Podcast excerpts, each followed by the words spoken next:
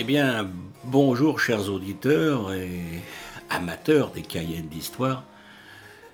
C'est Guy euh, au micro et euh, aujourd'hui pour cet épisode, eh bien, je vais vous raconter un drame, un drame qui s'est déroulé le 27 mars 1977 à Tenerife. Euh, Tenerife, donc, c'est une île des Grandes Canaries qui se trouve donc au large de, l'Afrique. Et donc ce 27 mars 1977, eh bien, deux Boeing 747 entrent en collision sur l'aéroport de Los Rodeos et qui entraînent la mort de 583 personnes. Alors que l'aéroport est plongé dans le brouillard, un 747 de la KLM, donc la compagnie aérienne euh, hollandaise, entame son décollage et percute un 747 de la Paname qui est lui en train de remonter la piste. Alors, il faut préciser qu'il n'y a qu'une seule piste, et l'accident est resté la pire catastrophe accidentelle de l'histoire de l'aviation, si l'on exclut évidemment les attentats du 11 septembre 2001 à New York, qui était tout à fait délibéré et à motivation criminelle. Alors, le déroulement de la catastrophe s'est produit de la façon suivante. Lors de l'approche de sa destination, l'avion de Pan American, en provenance de Los Angeles, avec 396 personnes à bord, est informé qu'à la suite d'une alerte à la bombe liée au mouvement pour l'autodétermination et l'indépendance de l'archipel des Canaries, eh bien, c'est un mouvement séparatiste dans l'aérogare de l'aéroport de Las Palmas, qui est l'aéroport le, plus important de, de ces îles, eh bien, celui-ci est temporairement fermé. Alors l'équipage du Boeing demande tout simplement à attendre mais non, il lui est ordonné de se dérouter vers Los Rodeos, un petit aéroport régional de l'île voisine de Tenerife, en même temps que d'autres avions. L'appareil de KLM, lui, en provenance d'Amsterdam, avec 248 personnes à bord, reçoit exactement la même instruction. Lorsque l'aéroport de Las Palmas, donc le principal aéroport des îles Canaries, ouvre, eh bien le petit aéroport de Tenerife est complètement saturé. Cinq gros appareils au moins ont été déroutés sur cet aéroport régional qui ne peut les accueillir facilement. L'aéroport consiste en une piste unique, longée par une voie de circulation, euh, en anglais on appelle ça taxiway, à laquelle elle est reliée par quelques petites bretelles. Les avions déroutés sont stationnés sur une partie du taxiway, ce qui implique que ce dernier ne peut être utilisé sur toute sa longueur pour permettre aux avions d'aller se mettre au bout de la piste en position de décollage. Les appareils sont donc obligés d'effectuer une partie du trajet vers l'emplacement de décollage en remontant la piste principale. Quand je dis la piste principale, c'est la seule piste qui existe. Des nappes de brouillard intermittentes mais denses passent sur la piste, phénomène parfaitement habituel en cette période de l'année pour cet aéroport situé en altitude mais proche de la mer. En effet, à cause de cette altitude, eh bien, les montagnes longeant les pistes bloquent les nuages qui sont coincé, on pourrait dire, au-dessus de l'aéroport et de la ville. D'autre part, le petit aéroport, Los Rodeos, euh, ne dispose pas de radar permettant aux contrôleurs de visualiser les avions au sol. Ils ne peuvent donc que compter sur la clairvoyance des pilotes manœuvrant sur l'aéroport pour connaître la position des différents avions. Vous imaginez déjà la première grosse, euh, le premier gros handicap.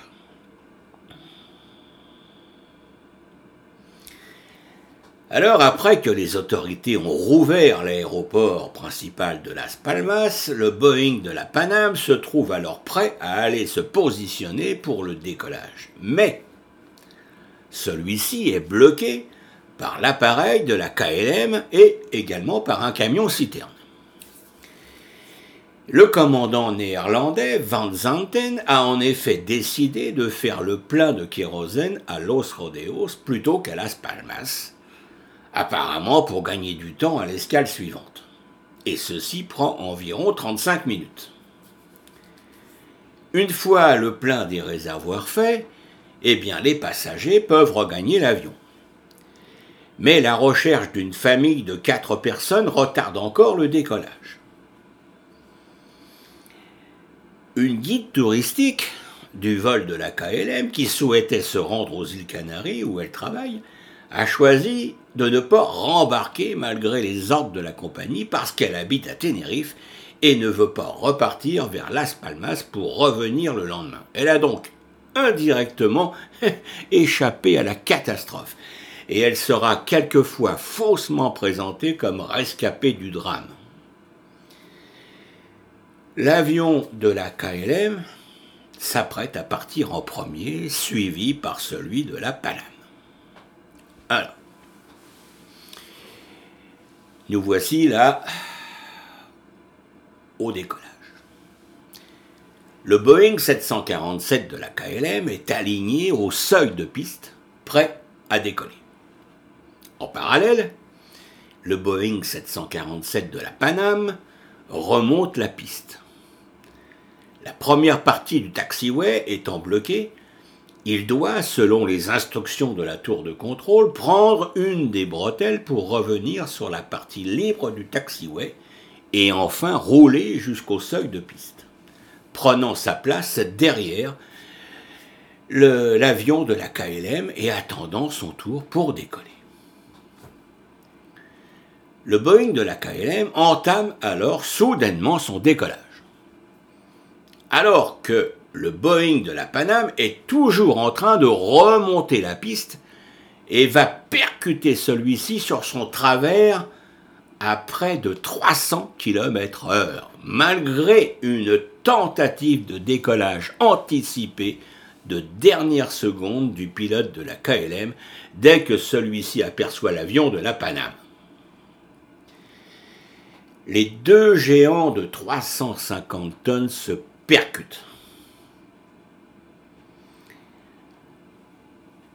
le Diabolo, avant du train d'atterrissage, percute le flanc droit du 747 de la Paname, déchirant le fuselage. L'aile gauche coupe la dérive au ras de la gouverne de direction. Les passagers du 747 de la Paname voient les cloisons s'ouvrir autour d'eux, le plafond disparaître, le plancher s'effondrer, les réservoirs de l'aile droite sont déchirés et le carburant s'enflamme. Le 747 de la KLM s'élève légèrement avant de retomber complètement disloqué sur la piste. Tous les passagers et les membres d'équipage sont tués. Du 747 de la Paname, quelques personnes parviennent à s'échapper de la carcasse brûlante. 61 personnes, dont le, commandant de bord et les autres membres de l'équipage, qui étaient à l'intérieur du cockpit, sur 396 survivront. Donc 61 personnes de la Paname sur 396 survivront. La chaleur dégagée par l'incendie est telle que le brouillard initialement présent sur la zone disparaît dans un rayon d'un kilomètre autour du sinistre. La collision suivie de l'embrasement des appareils a coûté la vie à 583 passagers et membres d'équipage. Alors, plus de 70 experts aéronautiques, espagnols, néerlandais, américains, plus les représentants des deux compagnies participèrent à l'enquête.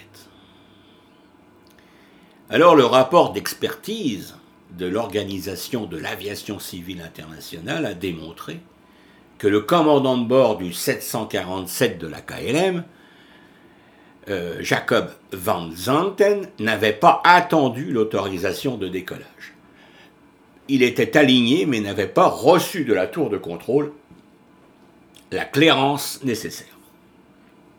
L'autre avion, celui de la Paname, avait en revanche suivi la procédure, malgré une période d'hésitation de plus d'une minute pour comprendre quelle était la bonne voie de service. En effet, l'instruction donnée par la tour de contrôle était Taxi into the runway and leave the runway third, third to your left, c'est-à-dire rouler sur la piste et quitter-la à la troisième à gauche.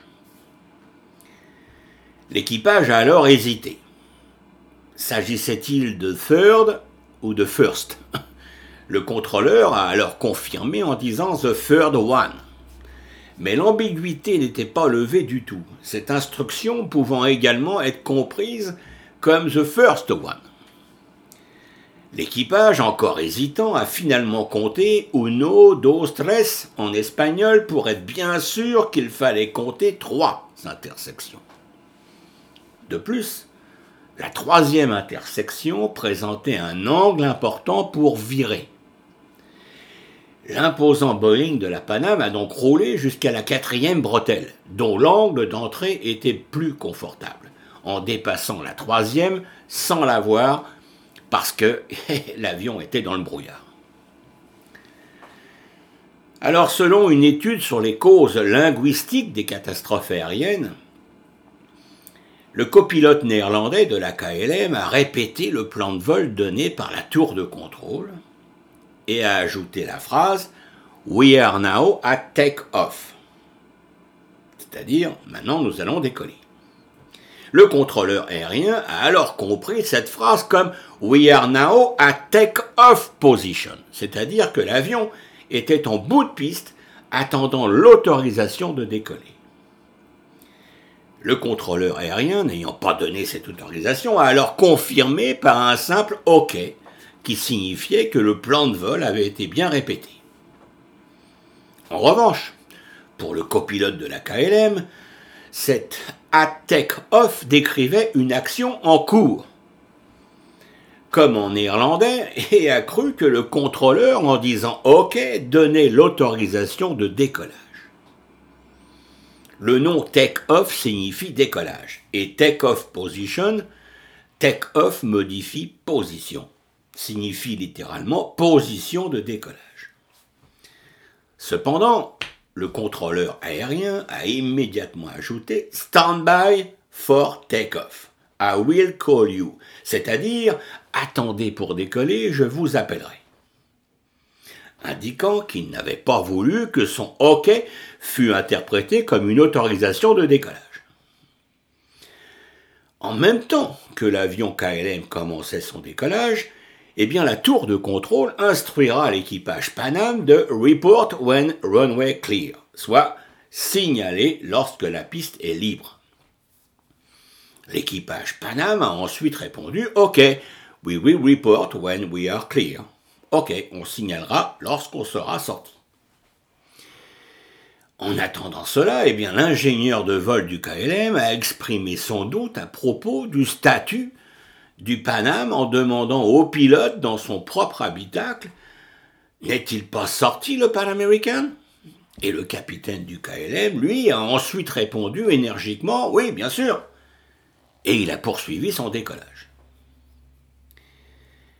Le rapport d'expertise indique que deux communications simultanées de l'équipage de la Paname et de la tour de contrôle dans les secondes qui suivirent ont entraîné des interférences dans le Boeing de la KLM et que ces deux messages ont pu être mal entendus dans l'appareil.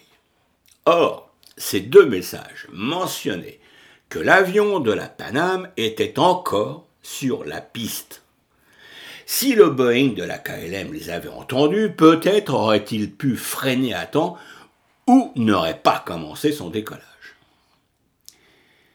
Il convient de préciser que les nappes de brouillard furent un facteur décisif dans la catastrophe. En effet, L'absence de brouillard aurait permis au pilote entamant sa manœuvre de décollage de voir immédiatement l'autre appareil. Dans les facteurs aggravants, les enquêteurs ont aussi cherché du côté du comportement et de la psychologie des intervenants. Alors, en ce qui concerne la tour de contrôle, eh bien, outre le stress de la situation et de l'usage permanent de la langue anglaise, un possible manque de fermeté dans les instructions données face à des équipages étrangers et expérimentés. Pour l'équipage de la Paname, eh bien, l'hypothèse a été émise que le pilote ait décidé de lui-même de poursuivre jusqu'à la bretelle 4, avec un angle, comme je le disais, beaucoup plus facile pour tourner vers le taxiway. Donc, il a en quelque sorte snobé la tour de contrôle pour éviter le virage à 135 degrés de la troisième bretelle. Pour l'équipage de la KLM, euh, il a été remarqué dans l'enregistrement de la boîte noire que l'ingénieur de vol a exprimé un doute sur le fait que la piste soit libre, probablement à la suite des propos des pilotes de la Paname. Les propos étaient difficilement audibles dans le cockpit du Boeing de la KLM. Ce doute, eh bien, le commandant de bord ne l'avait pas. Il ne revérifia pas auprès de la tour de contrôle et il poussa la manette des gaz. Pourtant, ce commandant de la KLM était l'un des plus expérimentés de la compagnie néerlandaise, pour laquelle il était également instructeur sur Boeing 747. C'est lui qui avait formé son copilote. La question demeure de savoir si ce copilote et l'ingénieur de bord n'ont pas été trop respectueux de leur commandant et n'ont pas osé lui demander de revérifier que la piste était bien libre après le doute émis par l'un d'eux. Il a aussi été démontré que l'équipage de la KLM, avant le vol, avait contacté le siège de la compagnie KLM aux Pays-Bas.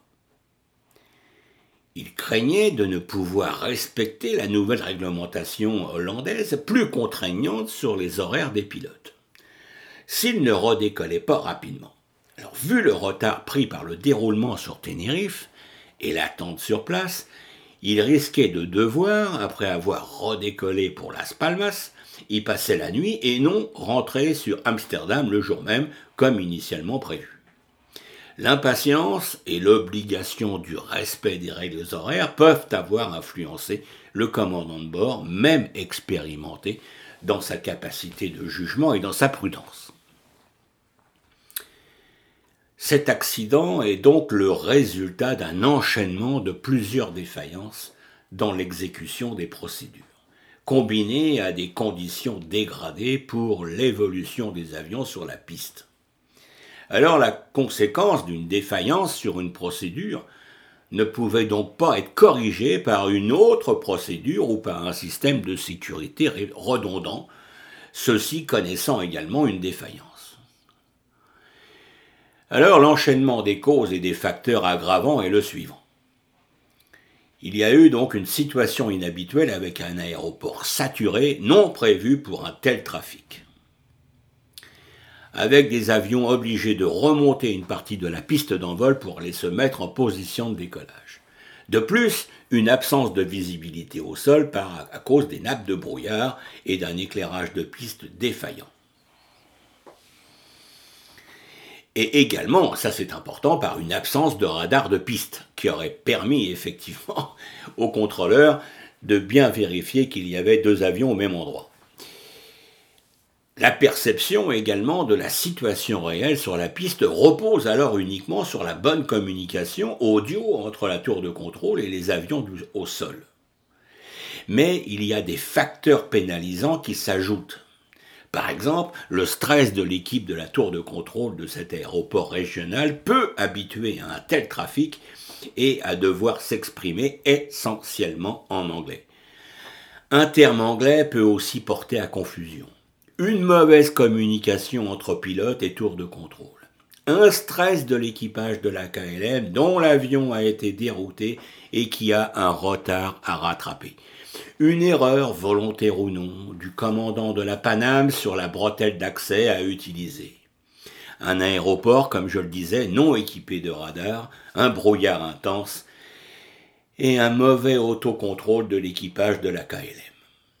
Eh bien, c'est tous ces enchaînements de facteurs qui provoqua l'accident.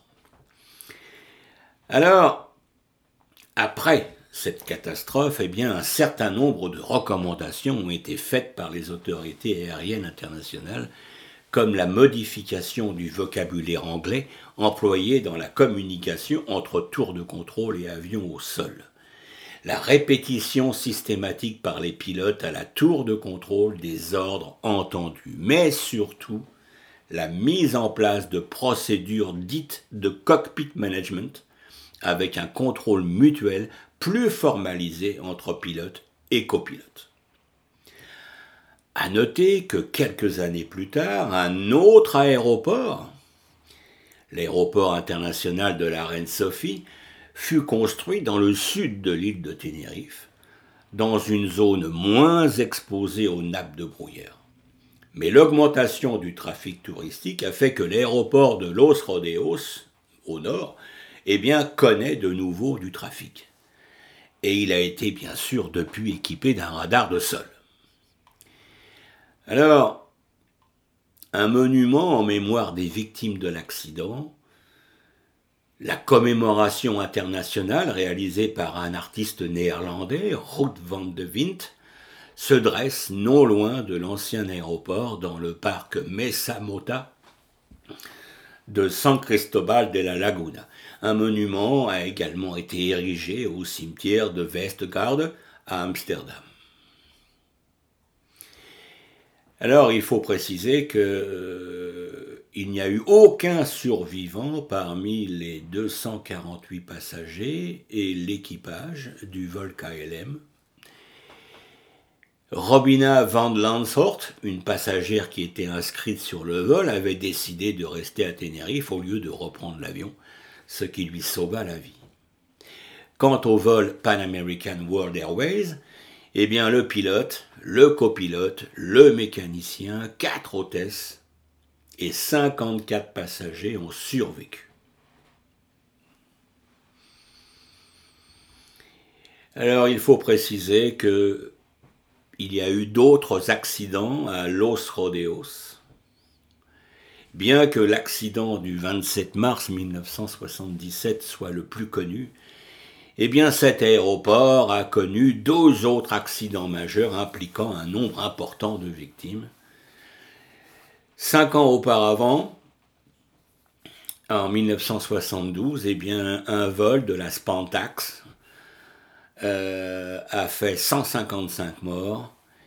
Et en 1980, c'est-à-dire trois ans plus tard, par contre, euh, eh bien, il y a eu le crash du vol Dan Air qui a fait également 146 morts. Eh bien, voyez-vous, chers auditeurs, cette tragédie qui est la plus terrible de toute l'histoire de l'aviation civile a coûté la vie à 583 personnes et je vous prierai d'ouvrir votre ordinateur, de vous connecter euh, sur Internet et de regarder quelques photos de ce qui reste des débris des avions après la collision sur la piste. C'est quelque chose de absolument terrible et on peut imaginer qu'il était absolument impossible pour les personnes de la KLM, par exemple, de pouvoir sortir vivant de l'avion. Eh bien, sur cette euh, dramatique euh, histoire, je vous laisse, chers amis, et je vous dis à la semaine prochaine pour euh, un autre cahier de l'histoire qui peut-être n'aura pas du tout la même implication. Eh bien, merci de votre écoute et à bientôt. Au revoir.